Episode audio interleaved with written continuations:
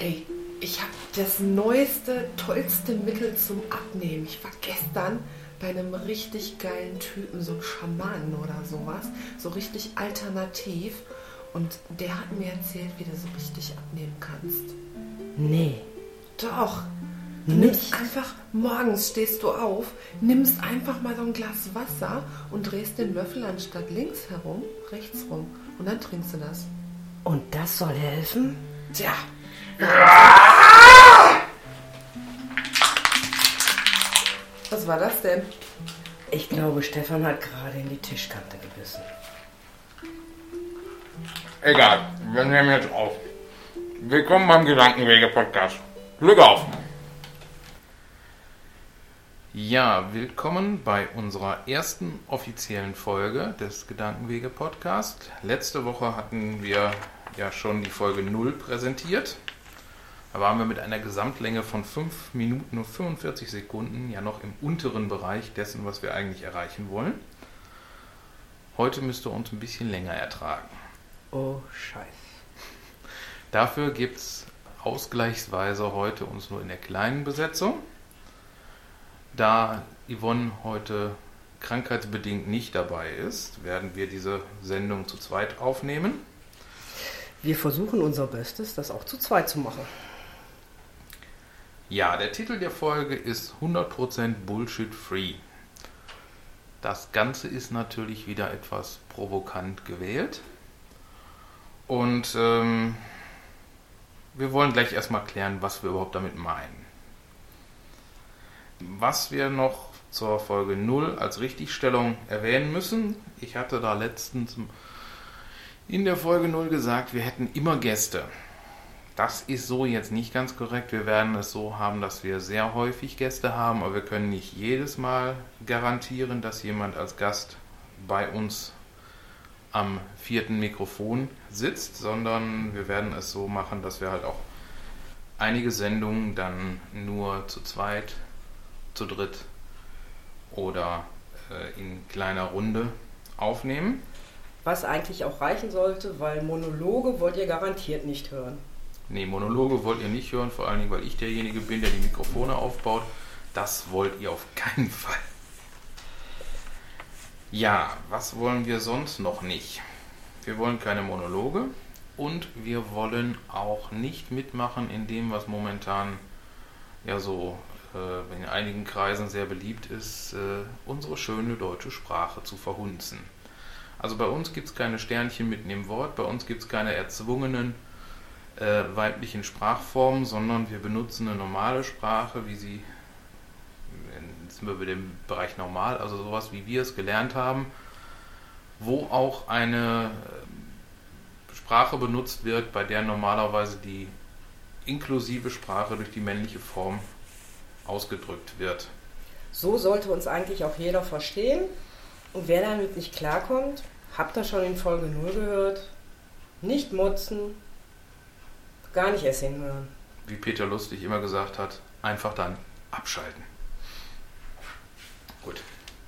Jetzt haben wir, haben wir jetzt einen, einen Teil unserer Hörer möglicherweise verprellt. Wir könnten jetzt noch auf irgendwelchen Randgruppen rumdreschen oder wir fangen einfach an, mal weiterzumachen. Wir fangen einfach an, mir fallen gerade keine Randgruppen ein. Eigentlich liebe ich Randgruppen, wenn Ja, sie nicht zu extrem sind. Ja also äh, genau, wir sollten, noch, äh, wir sollten noch erwähnen, dass wir zwar gerne auch mal auf Randgruppen rumdreschen, aber das dann eigentlich nicht so wirklich böse meinen, weil wir sind im Grunde sind wir eigentlich Selbst eine ganz große Randgruppe. Genau. Wir sind Leute, die eigene Meinung haben. Das wird mehr und mehr zur Randgruppe in diesem Land. Wir sind Leute, die es sich trauen, diese eigene Meinung zu sagen. Das ist jetzt schon eine Randgruppe. Und äh, gut, zum Thema auf Leuten rumdreschen kommen wir zu einer anderen Randgruppe, aber da kommen wir noch eine Sendung zu. Also das äh, lasst euch überraschen. Lasst euch überraschen. Ich darf nicht so viel singen, sonst kriegen wir nachher Probleme. Oh, Scheiß mit der GEMA, ne? Ja, genau, genau. da war doch ja, was. Das ist auch, Ja. äh, Hm, wenn wir die GEMA scheiße finden, sind wir aber keine Randgruppe. nein, Definitiv nicht. nein.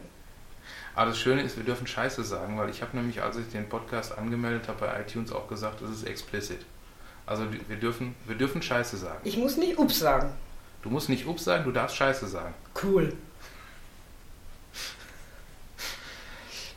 Okay. Also die heutige Folge wird jetzt äh, unter dem Titel laufen 100% Bullshit-Free. Bullshit-Free ist ja auch wieder ein explizit Wort. Äh, also äh, dürfen wir das auch verwenden. Und wir machen es diesmal so, dass äh, da zu vielen Themen ich da ein bisschen mehr zu sagen habe. Andrea mich interviewen wird. Ich werde mein Bestes geben. Gut. Und ich werde versuchen, dich dann auch mit deinen Fragen zu Wort kommen zu lassen. Ich hoff's. Ja. Dann legen wir doch einfach mal los. Die erste Frage Ja, Stefan, was verstehst du denn unter Bullshit in dem Bereich Medizin und Homöopathie? Jetzt hast du direkt den ersten äh, Kampfbegriff des Bullshits direkt mit reingenommen. Also Homöopathie ist für mich definitiv Bullshit. Ähm, Medizin und Homöopathie in einem Satz zu nennen, äh, okay, finde ich jetzt sehr grenzwertig. Sind wir direkt mitten im Thema. Bullshit ist für mich alles das, was durch ein Glaubenssystem motiviert ist und äh, dazu dient, im Zweifelsfall die richtige Behandlung zu verhindern. Als Beispiel, wenn du äh, an irgendwelche alternativen Medizin äh, Dinger glaubst, kannst du das gerne als ergänzende Therapie, als stützende Therapie, als sonstige Sachen machen. Wenn du aber eine wirklich notwendige medizinische Indikation hast, dann äh, ist es notwendig, dass die auch medizinisch behandelt wird. Aber das sollte doch eigentlich jedem normal denkenden Menschen klar sein. Ähm, ja gut, jedem normal denkenden Menschen. Jetzt sind wir schon wieder dabei, auf den Randgruppen rumzudreschen. Es ist leider so, dass äh, viele Leute in Situationen, in denen es dann notwendig ist, das normale Denken vielleicht auch einstellen. Du bist natürlich auch, gerade wenn du mit äh, Krankheiten konfrontiert bist, mit denen du vielleicht vorher noch nie was zu tun hattest, die dir ein, eine, ähm, eine Drohkulisse aufbauen, die einfach sehr groß ist, da bist du davon vom normalen Denken einfach meilenweit weg. Und wenn dann irgendjemand kommt und dir irgendwelche dubiosen Heilsversprechen abgibt mit dem, mit dem Hinweis auf irgendwelche äh, Therapien, die ich jetzt als Bullshit bezeichne, äh, dann hinzugehen und in der Situation zu sagen, ja, dann mache ich halt nicht das eine, sondern das andere, das ist halt genau das, was falsch ist. Wenn du jetzt, äh, nehmen wir einfach an, du hast ein Loch im Zahn weil das eine, eine, eine Sache ist, die äh, so am einfachsten noch zu erklären ist, dann kannst du gerne zum Zahnarzt gehen und dich vorher mit irgendwelchen anderen Sachen darauf einstimmen. Du kannst von mir aus auch einen äh, Regentanz aufführen oder sonstige Sachen. Aber wenn dir wichtig ist, dass du zum Zahnarzt gehst, dass der dir das Loch im Zahn zumacht. Ja. Und äh, du kannst als stützende Therapie gerne sämtliche alternativen Gedöns machen, aber sobald du an jemanden kommst, der sagt, du hast ein Loch im Zahn, da machen wir jetzt einen Regentanz, aber du gehst nicht zum Zahnarzt, dann weißt du, das ist ein Scharlatan und dann solltest du eigentlich den einfach dadurch äh, würdigen, dass du dich umdrehst und weggehst, weil äh, das bringt dich nicht weiter. Aber man hört doch auch von äh, normalen Schulmedizinern, dass sie auf die gleichen Schiene fahren. Dass sie dir den Himmel auf Erden versprechen, aber auch keine gescheiten Therapien haben, sondern dich auch eigentlich nur verarschen damit, um an Kohle zu kommen. Ähm, mag es mit Sicherheit geben. Äh, in der, im, Im Regelfall unterstelle ich jetzt einem äh, Schulmediziner nicht unbedingt so eine Denkweise. ähm, in den meisten Fällen ist es einfach so, dass die Therapien, die von Seiten der Schulmedizin bekannt sind, normalerweise nicht darauf ausgelegt sind, den Mensch als Gesamtes zu sehen, sondern das ist dann halt, äh, ist dann halt normalerweise eine, eine Therapie, da wo dann, wie man es auch häufiger hört, so der Blinddarm in Zimmer 3. Da wird dann der Mensch reduziert auf das Symptom und nicht als Gesamtheit gesehen, sondern äh, wirklich nur fokussiert auf, auf, dieses eine Problem gesehen. Mhm. Ist ja auch überhaupt kein Problem. Ich möchte auch, wenn ich ein Loch im Zahn habe, jetzt nicht unbedingt haben, dass der Zahnarzt mich in meiner Person als Gesamtheit würdigt, sondern der soll einfach dieses verdammte Loch im Zahn wegmachen. Und äh, im Normalfall macht er das und macht das auf eine Art und Weise, die er einfach beherrscht. Und wenn ich dann zusätzlich noch anderweitig als Mensch gewürdigt werden will, dann ist das schön, wenn der Zahnarzt auch ganz freundlich ist, aber in erster Linie soll er noch einen Zahn wegmachen. Und dann kann man natürlich auch das Ganze ergänzen, indem man dann einfach sagt, für die, für die ähm, seelische Aufbauarbeit äh, nehme ich mir dann jemand anders als den Zahnarzt. Ja, das klingt einleuchtend. Aber äh, woher kommt es, dass so viele Heilpraktiker dann auf dieser Homöopathieschiene fahren? Weil an den Schildchen steht ja überall Heilpraktiker. Die müssen ja irgendwo gelernt haben, weil du darfst dich ja nicht einfach so Heilpraktiker nennen. Okay, du bringst jetzt hier wieder zwei Worte zu, durcheinander. Ähm, Heilpraktiker und Homöopathie hat jetzt in ähm, erster Linie nicht unbedingt immer was miteinander zu tun. Es gibt auch Heilpraktiker, die mit Homöopathie überhaupt nichts zu tun haben. Klar, das ist mir schon klar, aber. Der, okay, fangen wir einfach ein bisschen am Anfang an. Der Heilpraktiker ist ein Beruf, der sich auf dem Heilpraktikergesetz äh, aufbaut. Das ist noch ein Gesetz, was noch aus dem Dritten Reich stammt, wo damals einfach der Sinn und Zweck dahinter war, den Heilpraktikern das Wasser abzugraben. Das äh, Heilpraktikergesetz besagt sinngemäß, wer einen Heilberuf ausübt, ohne Arzt zu sein, bedarf dafür einer ärztlichen, äh, einer äh, amtlichen Erlaubnis. Diese amtliche Erlaubnis wird von den Gesundheitsämtern erteilt und äh, da war von, von, äh, vom System her eigentlich immer der Gedanke, der Schutz der Volksgesundheit maßgebend. Okay. Das heißt, das, was ja auch der Arzt, beim Arzt ist es dann auch noch äh, praktischerweise auf Latein, so dass keiner versteht, primum non nocere, als erstes keinen Schaden anrichten ist genau das Gleiche, was äh, die äh, Maxime des Heilpraktikers ist. Er soll als erstes mal keinen Schaden anrichten. So, und dazu gehört natürlich auch in der Situation, wo er sieht, das ist etwas, was meine Fähigkeiten übersteigt, zu sagen, äh, hör mal Kollege, geh mal zu dem Kollegen in Weiß. Und so habe ich es auch erlebt in der Heilpraktikerprüfung, dass einfach auch genau das abgefragt wurde und ähm, ja, teilweise auf eine Art und Weise, wo man uns dann einfach äh, in der Prüfung ja, so, sozusagen versucht hat, das Bein zu stellen und äh, gesagt hat, hier die und die Situation, erstellen Sie mal einen Therapieplan. Und einen Therapieplan zu erstellen und dann irgendwie drauf loszutherapieren, war einfach das, das Falscheste in der Situation, was man da machen konnte, sondern das Richtige war einfach zu sagen, äh, äh, äh, äh, äh ich nix Therapie, ich schicke den erstmal zu dem normalen Arzt. Und äh, das ist dann, ist dann das, was in der, in der Situation das Wichtige ist. Man kann super gerne äh, es kombinieren. Man kann den, den äh, fachlichen Teil, wo der Arzt einfach besser ist, weil er es anders gelernt hat. Der hat mehr Bücher auswendig gelernt als ich da kann man super das Ganze mit kombinieren. Und da, wo jetzt äh, der Mensch in seiner Gesamtheit oder der Mensch in seiner Situation, wie er jetzt gerade ist, dass er vielleicht einfach nur mal jemanden braucht, der ihm zuhört und der sagt, äh, ja, das ist aber wirklich scheiße und ich habe auch keine, äh, keine Lösung, komm, wir setzen uns zusammen und heulen eine Runde. Äh, das, das ist was, was der, was der äh, Schulmediziner einfach nicht kann, weil er es auch nicht gelernt hat. Mhm.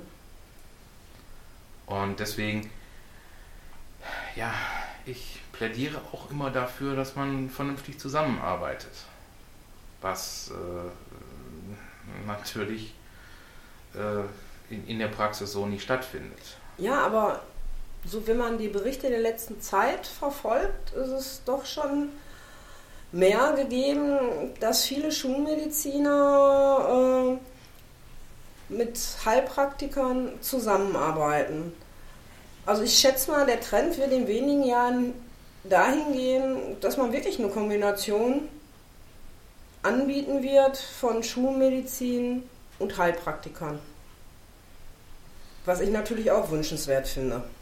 Auf jeden Fall. Also das wäre wirklich optimal, weil der, also, äh, wir müssen auch von diesem ganzen Konkurrenzdenken wegkommen, weil wir sind keine Gegner, sondern wir sind einfach nur, äh, ja, um es mal mit dem Bild zu machen, Mechaniker, die an unterschiedlichen Seiten vom Auto arbeiten.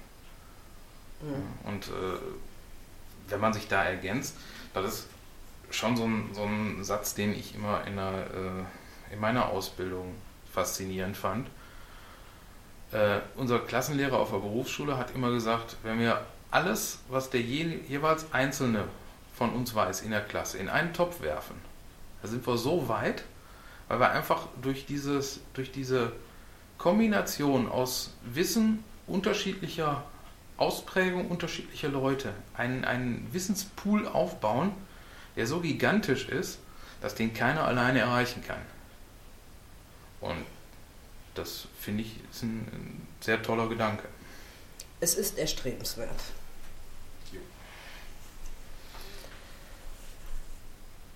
Thema Nummer 3, 2 wäre jetzt einfach mal darüber zu sprechen, äh, was ein Vorteil ist von einer freien Therapie eines Heilpraktikers äh, im Gegensatz äh, zu niedergelassenen Medizinern.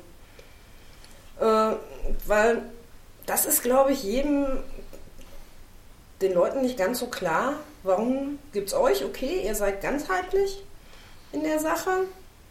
Äh, was sind eure Vorteile oder was sind eure Nachteile gegenüber den normalen, normalen in Anführungsstrichen Therapeuten? Okay, da müssen wir einfach mal ähm, kurz das System erläutern, wie es, wie es funktioniert. Wir haben, äh, wir sprechen jetzt über den Bereich der äh, Psychotherapie. Ich bin Heilpraktiker für Psychotherapie. Als solcher darf ich Psychotherapie anbieten. Jetzt gibt es natürlich äh, auch noch andere Therapieanbieter und dazu gehören die ärztlichen Psychotherapeuten, die auch noch den für sie angenehmen Vorteil haben, dass sie mit der gesetzlichen Krankenkasse abrechnen dürfen. Das äh, darf ich normalerweise nicht, beziehungsweise ich darf es zwar, aber die Krankenkassen stellen sich da immer noch ein bisschen quer. Die privaten sind normalerweise kein Problem. Von den gesetzlichen haben einige auch schon eingesehen, dass eine Wartezeit von einem Jahr auf eine Therapiestelle nicht wirklich im Sinne des Patienten ist. Äh, deswegen gibt es da auch angenehme Ausnahmen, aber leider ist es in den wenigsten Fällen so. Das heißt, bei mir kriegt man sofort einen Termin, aber man muss dann auch die Rechnung selber zahlen, wenn die Krankenkasse es nicht macht. Das ist etwas, was viele Leute abschreckt und was auch nun Fehler einfach in diesem System ist, weil wir haben eine Unterversorgung und äh, wie gesagt, die Leute haben auf, auf, der Warteliste oftmals Monate zubringen müssen, bevor sie einen äh, Therapeutenplatz kriegen bei einem Therapeuten, der mit ihrer gesetzlichen Krankenkasse abrechnet. diese, diese gesetzlichen Therapeuten dürfen dann aber auch nur zwei Verfahren machen. Ich darf da mehr. Ich habe die sogenannte Kurierfreiheit, das heißt, ich darf ein Verfahren einsetzen, was hilft. Dann bist du doch eigentlich in der glücklichen Lage, ich sag mal, besser zu sein oder besser beraten zu können als ein Niedergelassener? Ich darf mehr als ein ärztlicher Psychotherapeut, ja. Was ich nicht darf, äh, ähm, sind äh, halt zum Beispiel solche Sachen wie Medikamente verabreichen. Weil das ist eine, eine Sache, die ich nicht darf, wo ich in dem Fall, wo es dann notwendig ist, den Klienten dann auch zum Hausarzt schicke, weil der darf das.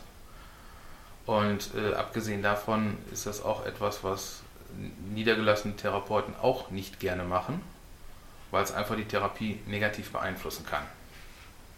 Okay. Ist ganz einfach, wenn ihr jetzt irgendwie. Ja, Psychopharmaka, wenn du Depressionen hast oder was und du meinst, der Arzt meint, es muss medikamentös unterstützt werden. Es ist bei Depressionen so, dass wenn du Medikamente nimmst, dann äh, ist es normalerweise mit Therapie und Medikamenten besser als nur mit Therapie. Ja.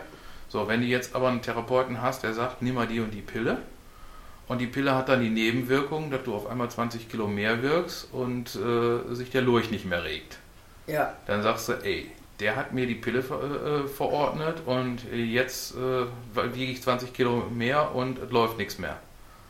Ist dann natürlich doof für die Therapie. Deswegen sagt man, sowas äh, soll dann jemand anders übernehmen, in, im, im Idealfall der Hausarzt oder halt dann noch ein Spezialist, der sich dann darauf äh, weil dann der der Böse ist, weil du da praktisch nicht mit deinem Arzt, mit deinem Psychotherapeuten impliziert, der war es, da mag ich nicht mehr hin, mit dem mag ich nie reden.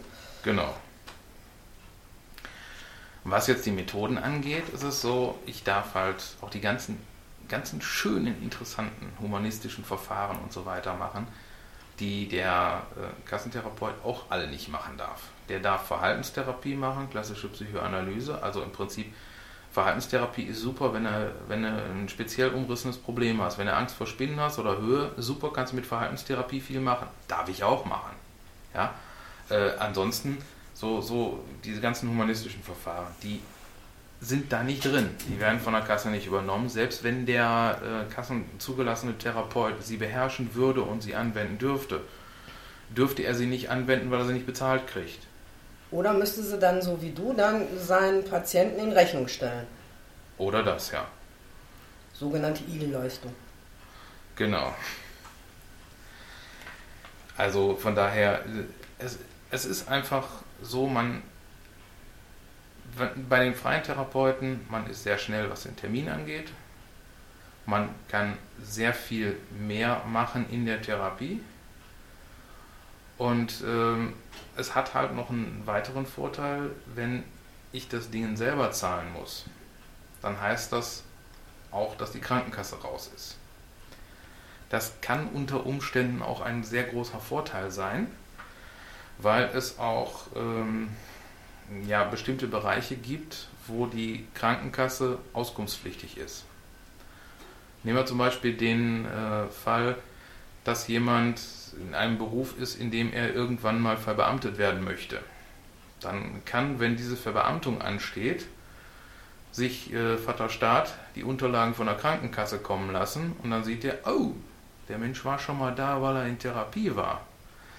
Das könnte aber sein, dass das irgendwann teuer wird. Dann lassen wir den weiterhin als Angestellten laufen. Äh, wie jetzt? Ja, ist so. Es, ähm, die machen da jetzt nicht wirklich sehr äh, präzise Angaben drüber. Es ist nur so, dass du, wenn du verbeamtet werden möchtest, bist du zur Offenlegung sämtlicher medizinischer Unterlagen verpflichtet. Das heißt, du musst deine Krankenkasse und äh, gegebenenfalls auch deine Ärzte von der Schweigepflicht entbinden, damit die nachfragen können. Und äh, wenn du halt diese Unterlagen da hast, weil du bei einem Kassentherapeuten warst, dann kann es passieren, dass deine Verbeamtung nicht mehr stattfindet. Ist bei uns ein bisschen anders, weil bei, bei mir kriegst du eine Rechnung und äh, wenn die Krankenkasse das sowieso nicht zahlt, braucht die Krankenkasse davon auch nichts wissen. Das ist durchaus auch oftmals ein Vorteil. Eine ganz andere Sicht auf die Dinge ist, ist krass. Also da bin ich jetzt am Arbeiten dran. Super Deutschland. Ja, es ist halt, wir, wir sind äh, bei, bei vielen Sachen so, dass es äh, wenn du da mal ein bisschen genauer guckst, äh, die behaupten natürlich, es wird, äh, es wird danach nicht ausgewählt. Aber natürlich, wir sind momentan in einer, in einer Umbruchsphase. Dinge, die wir vor fünf Jahren nicht für möglich gehalten hatten, passieren heute. Äh, es kann auch zum Beispiel sein, dass, dass äh, wenn du jetzt andere Versicherungen sind, die da eventuell mit involviert sind. Ja, nehmen wir jetzt nur Beispiel Risikolebensversicherung oder ähnliches ja, du möchtest deine Familie damit absichern, dass er eine Lebensversicherung abschließt und die Lebensversicherung sagt, okay, wollen wir doch erstmal gucken, wie gesund ist der Mensch denn? Ja, ist das jetzt vielleicht jemand, der äh, eine, ein Gefährdungspotenzial hat, was für uns einfach groß ist? Dass es, was weiß ich, ein suizidgefährdeter Kettenrauchender Friedelclimber ist? Möchte ich den als Versicherung natürlich nicht zu meinen Kunden zählen. Stimmt. Weil irgendwann äh, endet der als Fleck irgendwo am Felsen oder äh, sonst wo. Möchte ich deswegen nicht. Frage ich, frage ich also vorher ab, im Zweifelsfall wird er nicht versichert. Und äh, bei allen Sachen, wo du, wo du deine medizinischen Sachen offenlegen musst und irgendwelche Leute von der Schweigepflicht entbinden musst, ist natürlich das äh, Problem da, dass dann dir daraus Nachteile erwachsen können. Mhm. Klar, das war mir schon bei Versicherungen, äh, ist mir das, war mir das eigentlich schon immer klar, je nach Art der Versicherung. Aber das mit dem Beamtenstatus finde ich cool. Doch, ja. Was mich jetzt nochmal ganz stark interessieren würde, ähm, es gibt Homöopathie, es gibt Phytotherapie. Was ist da dieser große Unterschied und warum wird Homöopathie gegenüber Phytotherapie, ich sag mal, für die Leute, die nicht verstehen, das ist Kräuterkunde, auf gut Deutsch, äh, so stark abgegrenzt? Weil Globulis werden doch auch aus Kräutern und Essenzen gemacht. Ähm, ja, das ist äh, theoretisch richtig. Meine, praktischerweise sind, sind wir auch heute gerade am 24.10., also gestern war mal wieder die Aktion 1023. Nichts dran, nichts drin. Wird mit Sicherheit die, der ein oder andere schon mal was von gehört haben. Will ich jetzt auch nicht allzu sehr in die Tiefe gehen. Ähm, der Unterschied ist einfach der, die Homöopathie ist ein Glaubenssystem.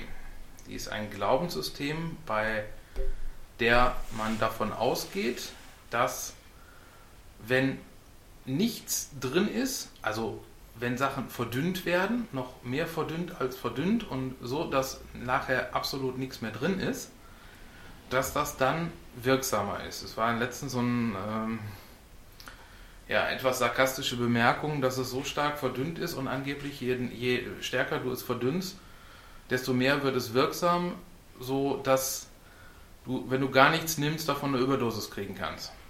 Also im Prinzip ist es so, Homöopathie arbeitet ohne Wirkstoffe. Ist ein also, Glaubenssystem, wohingegen die Phytotherapie mit Wirkstoffen arbeitet, die aus Pflanzen kommen. Und wenn wir alle so wissen, was wir im Kindergarten gelernt haben, die lustigen roten Pilze mit den weißen Punkten, die sollte man nicht zu sich nehmen, da ist Wirkstoff drin und der macht dich platt. Deswegen ähm, es gibt viele Pflanzen, die Wirkstoffe haben und wenn Wirkstoffe mit dem Körper interagieren, dann reden wir von, von einer ähm, wirksamen Therapie oder Vergiftung, je nachdem, was es ist, ob es was ist, was du haben wolltest oder was, was du nicht haben wolltest. Und dann gibt es Dinge, die mit dem Körper in Interaktion treten. Also wenn du jetzt, so, nehmen wir mal als Beispiel, äh, wenn du halt die falschen Pilze isst, wirst du dich sehr schnell in einer rechteckigen Holzkiste wiederfinden. Ja. Wenn du nicht rechtzeitig ins Krankenhaus kommst. Aber im Prinzip, du hast da Sachen, die dich vergiften können. Und wenn du die richtigen Pilze nimmst, siehst du alles in rosigen Farben. Gut, das äh, kann sein. Deswegen gibt, ist ja auch eine der Theorien, warum der Fliegenpilz Fliegenpilz heißt, aber das wollen wir an der Stelle jetzt auch nicht vertiefen. Ähm, und diese unsägliche Homöopathie geht halt von dem Gedanken aus, dass irgendetwas, was nach einer quasi magischen Beschwörungsform produziert wird Und quasi magisch ist da wirklich drin. Also da äh, gibt es zum Beispiel in den, äh, in, den, in den Herstellungsrezepten für diese, äh, nennen wir sie mal Zubereitungen, dass so dieses Zeug irgendwie so und so oft schütteln muss und neunmal auf ein Buch mit Ledereinband schlagen muss. Okay, das Schütteln wusste ich, aber mit dem Buch ist mir neu. Äh, das, das geht so ein bisschen in den Bereich Magie. Jetzt ist Magie vielleicht für den einen oder anderen durchaus existent. Äh, ich äh, mag, mag, mir da kein Urteil anmaßen. Nur wichtig ist bei solchen Sachen, die irgendeine Wirkung erzielen sollen, dass man die mit wissenschaftlicher Methodik nachprüfen kann. Und wissenschaftliche Methodik nachprüfen heißt, du musst, wenn du Ergebnisse hast, müssen diese Ergebnisse wiederholbar sein. Es reicht nicht, dass du, du ein Ergebnis gehabt hast an, einem bestimmt, an einer bestimmten Stelle und bei einer bestimmten Person, sondern du musst Ergebnisse haben, die wiederholbar sind. Das ist einleuchtend, ja. Und äh, das hast du bei solchen Sachen nicht. Es mag natürlich sein, dass jemand äh, durch irgendwelche äh, Methoden, die den, den wissenschaftlichen Methoden nicht äh, statthalten, irgendwelche Sachen meint erreicht zu haben oder nicht. Das ist dann normalerweise so, dass wir das, wenn es gute Sachen sind, Placebo-Effekt nennen. Wenn es schlechte Sachen sind, nennen wir es Nocebo-Effekt. Und äh, das ist natürlich auch eine Wirkung. Aber wenn wir jetzt von den Wirkstoffen reden, ist es so, wenn wir keine Wirkstoffe haben, können diese Wirkstoffe auch nicht in Interaktion mit uns treten. Logisch. Gut. Ähm, ich muss zu dem Thema auch noch sagen, ich bin in, in, der, in dem Bereich nicht so fit, wie ich sein sollte, um da jetzt noch länger drüber zu reden. Aber es gibt sehr viele ausgezeichnete Podcasts, die, die sich damit länger und intensiver befasst haben. Und äh, wenn ihr wollt, können wir dann natürlich auch gerne nochmal in unserem äh, Artikel dann den einen oder anderen Link mit einbetten. Oder wenn da jetzt noch irgendwelche Kollegen sind, die vielleicht sagen, da hätten wir aber gerne noch was zu gesagt, schreibt uns an. Wir laden euch gerne ein und wenn wir wir können da auch gerne mal noch eine extra Sendung zu machen zum Thema alternative Medizin. Haben wir sowieso noch eine Sendung geplant, die aber nach dem ersten Zwölfer-Zyklus stattfinden wird. Und äh, ansonsten gilt auch, wie bei allen anderen Sachen, wenn ihr Themenwünsche habt, Anmerkungen etc., ihr könnt auf unserer Seite Kommentare schreiben, ihr könnt uns anmailen, ihr könnt äh, Wünsche äußern und wir gehen da gerne noch drauf ein. Gut. Jetzt bin ich wieder ein Stückchen schlauer. So, Stefan, ich bin ja hier heute der große Fragemax von uns beiden. Wir kennen uns schon ewig und 30 Tage. Hab deinen Werdegang so ein bisschen verfolgt und weiß jetzt, dass du Therapeut bist. Da auch äh, super drauf hingearbeitet hast und ich das eigentlich ganz klasse finde, wie du da abgeschnitten hast. Hut ab davor. Ich weiß, äh, du machst du berätst die Leute, du kannst Leute coachen und kannst ihnen auch Lebenshilfe in allen möglichen Lagen bieten. Also ich muss mal einfach sagen, also dass dieser ganze Honig unheimlich, den du mir gerade um den Bart schmierst, dass es fürchterlich auf der Haut klebt. Schmier ist aber nun mal so. Mann, lass mich stolz auf dich sein. Ähm, wie erreichst du das? Mit was für Programmen entwickelst du da eigene Sachen selber oder arbeitest du da einfach nur strikt nach äh, Schema F? Das Schöne ist, es gibt kein Schema F. Es gibt, äh, es gibt eine, eine, eine, große Menge an Individuen, die sich in vielen Punkten ähneln. Und ähm, ich habe es zum Beispiel so gemacht, dass ich bei, bei dem was ich in der Therapie an Werkzeugen einsetze, oft festgestellt habe, da gibt es irgendwelche Sachen, die gibt es nicht. Ich möchte das jetzt so und so haben, also äh, fehlt mir da ein Werkzeug. Dann habe ich diese Werkzeuge entwickelt. Auf die Art und Weise ist zum Beispiel meine äh, therapeutische Magnetwand entstanden, die ich sehr gerne in der, im Bereich Paarberatung, Paartherapie einsetze. Oder ich habe so ein Kartenspiel äh, entwickelt, was ich auch äh, schon diversen Kollegen mit äh, verkauft habe, wo die immer gesagt haben, hey super, hatten wir noch nicht, wir haben sowas in negativ gehabt, du hast sowas in positiv gemacht. Also da ist es schon so, dass ich hatte das ein oder andere Werkzeug mal entwickelt. Ich äh, habe auch schon in der Paartherapie mit Bauklötzen gespielt. Okay, dein Erfindungsreichtum wundert mich jetzt nicht. Bei Leuten, die dich kennen, werden sagen, das Stefan. Ja, also es ist, es ist ja so, du findest natürlich in der gängigen Fachliteratur auch für jede Sache irgendwie geartete Wege, die irgendwie vorgezeichnet sind. Ähm, kannst du im Einzelfall normalerweise alles knicken, sondern du musst wirklich sagen, du gehst auf die Person ein. Deswegen ist es auch unheimlich wichtig, dass du mit demjenigen, mit dem du arbeiten willst, erstmal irgendwie auf eine Wellenlänge kommst. Und ähm, deswegen mache ich es immer so, ich biete ein kostenloses Infogespräch an, wo es einfach darum geht, dass man sich gegenseitig kennenlernt, dass man sagt, worum geht's, was ist das für ein Problem. Es gibt zum Beispiel auch Sachen, wo ich meine blinden Flecken habe, wo ich sage, also das ist was, wo ich überhaupt nicht mit klarkomme und äh, dann äh, schicke ich jemanden auch schon mal zu einem Kollegen und sage, der kennt sich damit besser aus.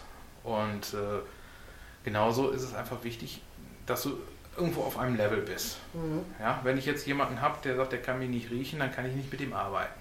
Verständlich, ja. Und äh, wo das Ganze dann hingeht, ob das jetzt auf eine Beratung hinausläuft, auf ein Coaching hinausläuft oder auf eine klassische Therapie, äh, das sieht man dann. Mhm. Und ähm, ja, das Ganze fängt ja immer damit an, dass du erstmal guckst, was haben wir hier für ein Problem. Manchmal ist es auch so, dass du mit ganz einfachen Mitteln weiterkommst und äh, sagen kannst, da braucht man jetzt nicht großartig wirklich äh, stundenlang dran rumzutherapieren, sondern da gibt es den einen oder anderen Tipp, den kann ich weitergeben und wenn man diesen Tipp umsetzt, dann ist möglicherweise ein Problem schon behoben. Mhm. Ähm, ja, wenn es denn nicht so schnell geht, dann äh, muss man gucken, dass man sich regelmäßig trifft, dass man dann sieht, wel welche Hilfe braucht derjenige Klient dann und äh, in, mit, mit welcher Frequenz, mit welcher Dauer. Das sind halt immer so Fragen, die äh, grundsätzlich gerne im Infogespräch gestellt werden. Wie oft muss ich denn kommen und wie lang muss ich denn kommen?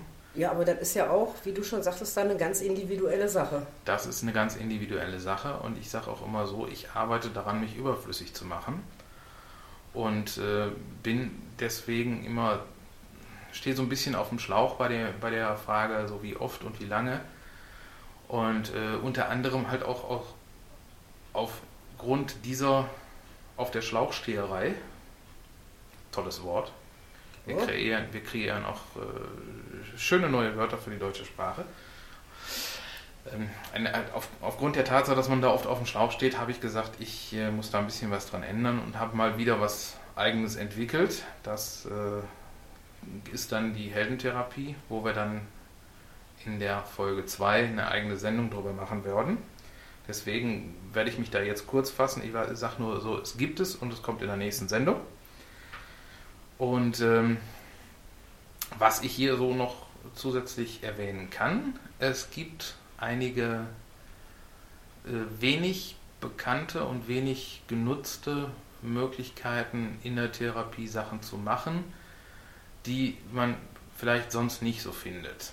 Also ich arbeite unter anderem damit, wenn es denn geboten ist, passt natürlich nicht immer, dass ich zum Beispiel auch tiergestützte Therapie anbiete. Finde ich schon mal ganz klasse. Ähm, ist zum Beispiel so eine, äh, so eine Geschichte, man weiß, dass äh, nachgewiesenermaßen Katze streichen den Blutdruck senkt. Das kann ich nur bestätigen. Hast du zwei Katzen auf der Couch, bist du sowas von geschillt. Äh, funktioniert bei mir nicht. Ich habe einen Hund, der hasst Katzen und, das wird nicht gut gehen. Deswegen, äh, wir haben es äh, so, dass ich bei Bedarf auch gerne meinen Hund mitbringe Manchmal ist sie auch so dabei und äh, tritt dann mit äh, Klienten in Interaktion. Also springt hoch ne, und will Leckerchen, klar. So ist Dixie. Und ähm, ansonsten haben, bieten wir es auch noch an äh, mit Kaninchen. Wir haben vier Kaninchen, die sind nicht immer so, dass sie so gerne zu einem kommen, aber äh, es äh, ist halt, gehört auch mit zur tiergestützten Therapie. Und äh, dann gibt es zum Beispiel auch die Therapie in der Bewegung. Ich bin ja auch zertifizierter Vitalitätscoach. Und da gehören solche Sachen mit dazu, dass man zum Beispiel, wenn man sich so über irgendein Problem unterhält, dann jetzt nicht im stillen Kämmerlein gegenüber sitzt so in, oder äh, möglicherweise noch in, in der, in der Barriereversion mit dem Schreibtisch zwischen sich, sondern dass man auch Therapie in der Bewegung macht, sprich man unterhält sich bei einem Waldspaziergang. Auch immer wieder gerne genommen, kann ich mir vorstellen. Weil du hast eine freie Birne, frische Luft. Und du bist einfach gezwungen, auch rauszugehen. Das ist ja, Ja. Äh, ist auch so eine Sache, die einfach dazugehört. Und ja, wenn passt, kann man den Hund ja auch noch mitnehmen.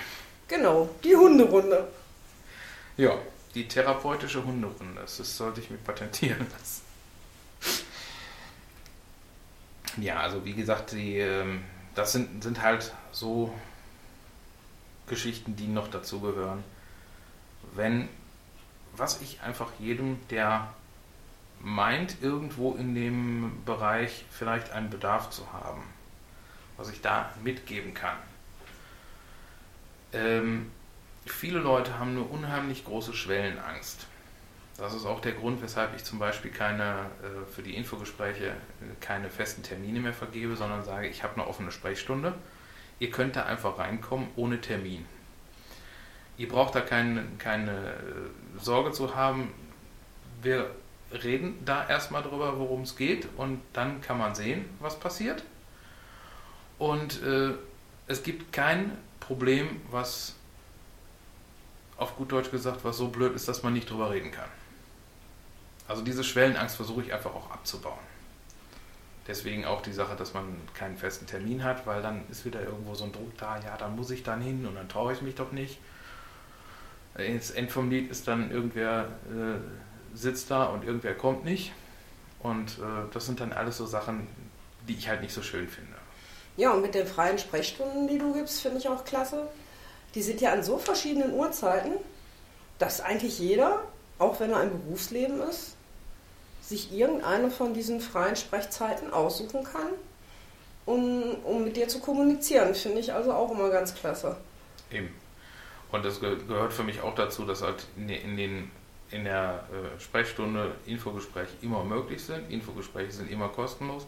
Ich führe da auch jetzt nicht so Buch drüber, dass ich dann nachher sage, ich äh, frage da auch keine persönlichen Daten ab, sondern es geht einfach darum, wie, äh, was haben wir für ein Problem, sollen wir gucken, sollen wir uns da nochmal zusammensetzen?